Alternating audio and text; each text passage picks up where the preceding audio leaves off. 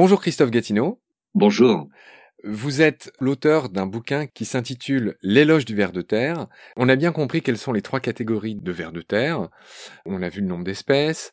On a vu aussi que c'était quand même malgré tout une grande partie de la biomasse. Moi, ce qui m'a intéressé dans votre bouquin, c'est que vous rappelez que Darwin, ce très grand monsieur de l'histoire naturelle, l'a étudié pendant 40 ans. Oui, 40 ans, 45 ans. Déjà à l'âge de 28 ans, il présente toute une théorie autour de la terre animale. En général, on parle de terre végétale, hein, c'est-à-dire on, on sous-entend que les sols sont fabriqués par les végétaux, et lui il va sur un autre terrain et dit que les sols sont fabriqués par les animaux. Mais au-delà de ça, comment vous expliquez qu'un homme comme Darwin, qu'on connaît pour sa théorie de l'évolution, qui est assez transversale, voyage sur le Beagle, il a, il a étudié plein d'animaux différents, etc. Comment Darwin, dans les premières années de sa vie, il a commencé d'ailleurs par la théologie, je le rappelle au passage, comment il a pu s'intéresser pendant si longtemps à un animal, encore une fois, dont on a du mal à entrevoir l'exotisme Il explique en fait donc il s'est intéressé simplement à quelques espèces de vers de terre et en particulier aux lombriques terrestres. Il explique très bien qu'il les a pris au jeu. C'est-à-dire qu'au départ, il voit ça comme un, animal, ben pas comme un animal en fait, comme une chose entre l'animal et la plante hein, finalement, parce que on peut pas avoir de relation avec un ver de terre. Il n'a pas du tout le même système sensoriel que nous, donc c'est difficile, c'est impossible de rentrer en contact avec lui.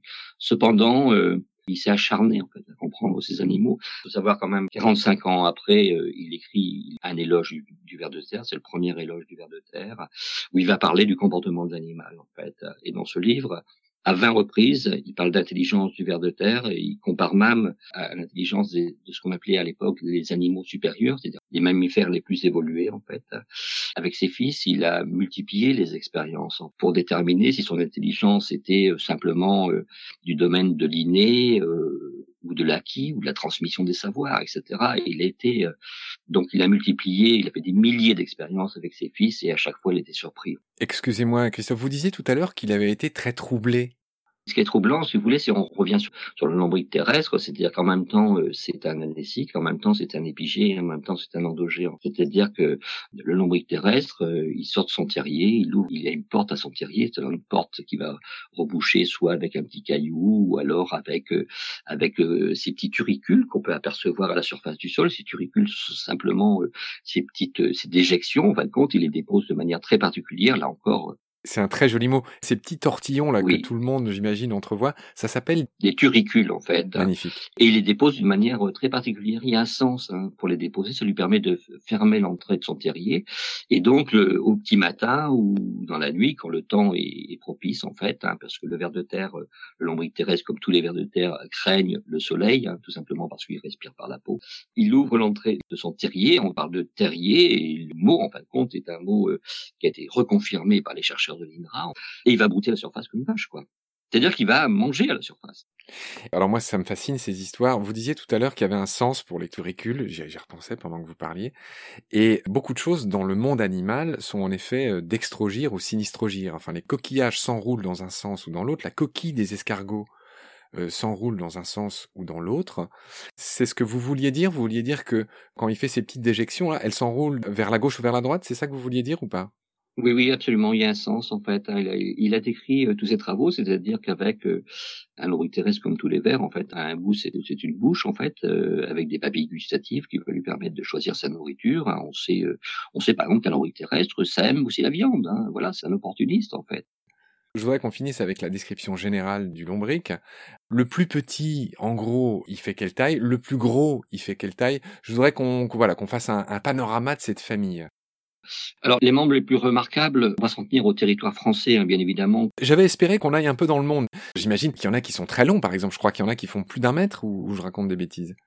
Oui, oui, il y a, il des, des, très gros vers de terre. Je pense qu'on n'a pas découvert toutes les espèces encore.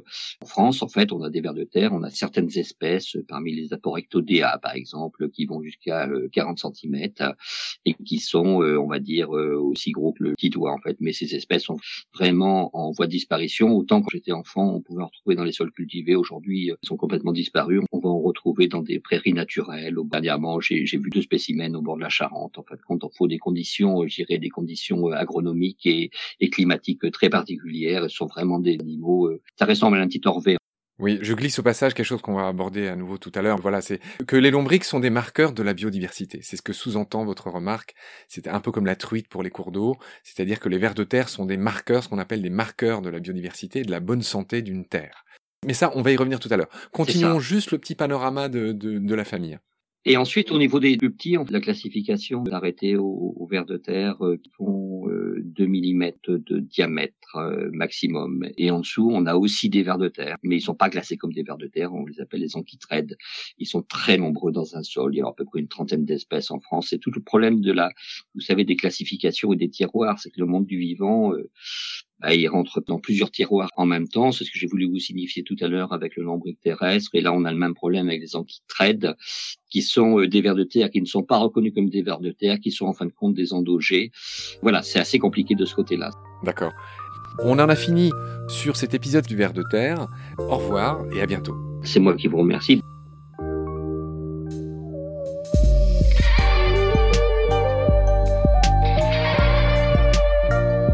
C'est la fin de cet épisode. Merci de l'avoir suivi. Pour continuer, nous avons besoin de votre soutien.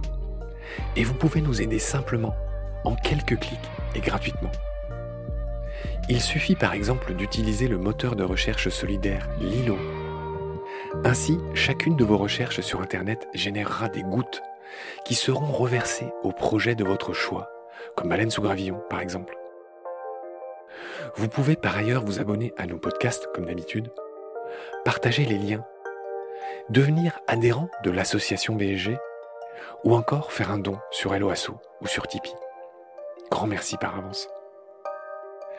Je remercie tous mes équipiers pour leur aide précieuse. Je vous retrouve bientôt pour de nouveaux épisodes. Et d'ici là, prenez soin de vous et de ce qu'il y a autour de vous. Merci. À bientôt.